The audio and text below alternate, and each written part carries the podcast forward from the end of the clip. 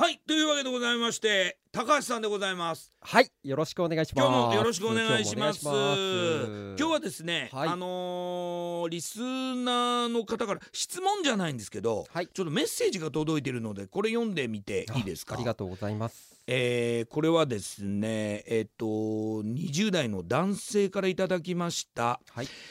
実家の祖母は93歳です、認知症のため施設に入所しています。祖母は認知症が始まる前は就活に前向きでノートにいろいろと書いてありました。葬儀には誰に出席してもらう住所や電話番号などもあります。両親はそのようにするようです。祖母は優しい人なのでもちろん長生きしてほしいですが万が一のための準備をしているので尊敬します。って書いてあるんですけれどもね。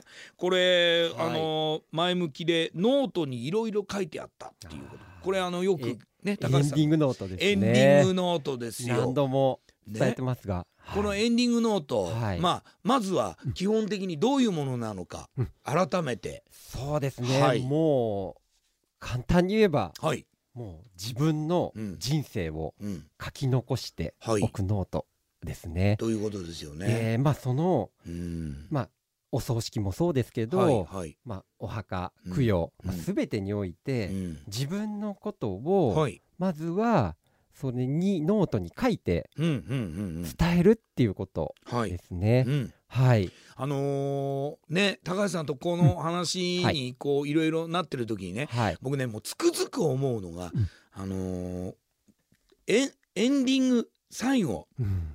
お葬式をしてもらう。うん。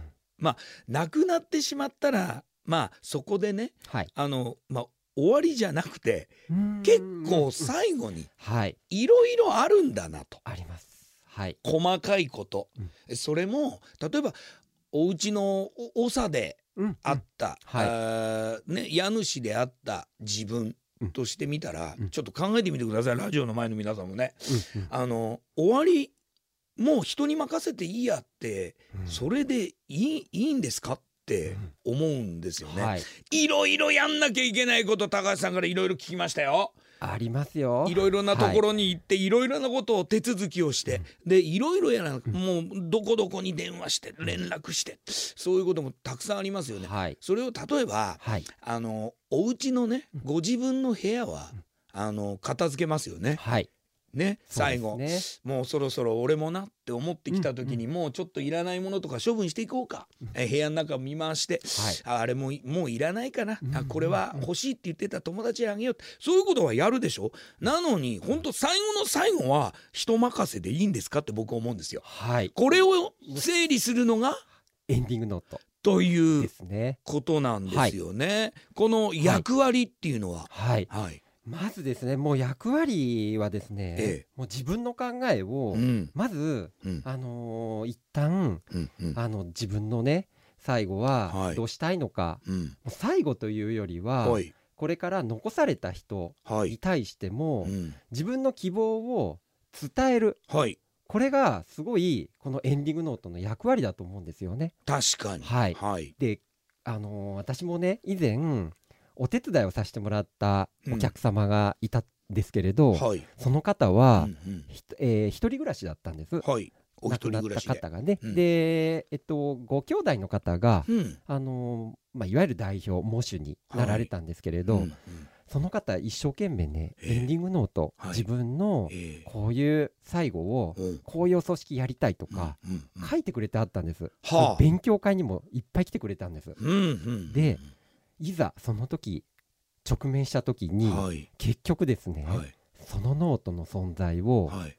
残された兄弟の方ははい。知らなくて、ええ？結果的にですよええ。あのーご家の写真もはい。自分のはい。気に入ってた写真があったんですよ、はいはい。それがええ。結局分からずええ？違う写真で作って、ええ。でそれが片付けていた時に最後全部全部終わっええてそうなんですよ。お葬式終わって終わっそてこの家がね、はい。もう引き払わないといけないとかはあ。時にはい。片付けてた時に、はい。あれこれなんだ？みたいな。ええ。でそのノートを見た時、はい。写真もはい。これをっていうことであったんだ。あったんです。ではあ。結果的に言うと、うん。それはうん。最後はい。作り直すことをはい。選択して、うん。まあ、お葬儀終わった後ですけど、はい。残るものなんでっていうことで、そういった例もあったんですね。高橋さんねじゃあ、はい、あれですね。エンディングノートを書くということは、うん。あのまあある意味、はい。ちょっとあの自分のね意思だったりしますから、うん。整理整頓でできますけれども、書いたよっていうことを伝えるっていうことが、すごい大事ですよね。だ例えばですよ、はい。変な話ですけど自分の部屋を片付けてきれいにした。うん。きれいにしたらお友達を招待してうんうんうんうん「きれいにしたよ、部屋」はい、っていうね。そうですよね。見て見てって言って。もうもうほとんどあのもうあの必要なもの以外もほあのなくなったよっていうのを見せるような気持ちではい、エンディングノートをしっかりと書いて勉強会にも参加していろいろ書いたならば書いたんだっていうそのことを伝達しなきゃいけない。とはい、誰かに。はい、言わなきゃいけないっていうことなんですね。はい、これどうどうなんですか？あの例えば今のお話だったらはい、とすると多分、あのご兄弟は遠方の方ですよね。そうなんですよ。ですよね。はい。で知らなかったんです。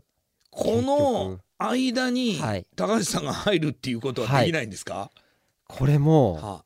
できるんですよ。できるんでしょ、それははい。やっぱりうん、事前のはい。ご相談です。そうか、はやっぱりで事前に。あの実際うにもうそのことがはい。分かっていて、うん。で実際にエンディングノートをうん。書いてるとか、うん。こういったあの個別相談をしてくださっていればですね、うん。うん。いざ亡くなった時、うん。まあ、その時直面した時に、うん。私たちもうん。もう事前にこういう相談をしてるっていうのをうん調べることができます。うんはい。で以前にご本人様がこうだったんですよっていうのをはい。しっかりとお伝えできるもんですから、やっはい。ぱりね、あのー私は常々言ってますけど、ええ。もうお葬式はうん。事前に、うん。えー自分で考えることも大事ですけど、うん。まずはうん。気になる葬儀社さんうん。に相談を直接持ちかける、うん。会場も見とく。はい。これが後悔をしないお葬式をできるための第一歩だと思ってますんで、なるほどはね。もうここはぜひねあのもうお葬式の会場にうん。行くのなんで縁起でもないなんていう時代ははい。もう今終わってますから、終わってますからね。はい。ぜひぜひごはい。相談にまず来ていただきたいなと。でそこでうん。自分のうん。振り返るうん。エンディングノートもお渡しできますので、はい。そこでねあのうまく就活自分の就活をね見つ始め直して始めていただきたいなと。思うわけですね。思います。これ聞いてらっしゃるだから例えば、えーねおはい。父様、お母様がちょっとね、うん。もう高齢でっはい、ていうことでっていう場合も相談に行っていいですよね。大。丈夫です。はい。例えば息子さんやね娘さんから例えばお父さんお母さんにあの就活ノートを進めてみる。これはねはい。あのあれですよ。あの別にそのなんか縁起でもないって思うかもしれなくて縁起でもないじゃないですよ。はい。あのというよりは僕はマナーだと思う。人間はい。のうん。ねだとお父さん大切なお父さんとお母さんの就活だよ。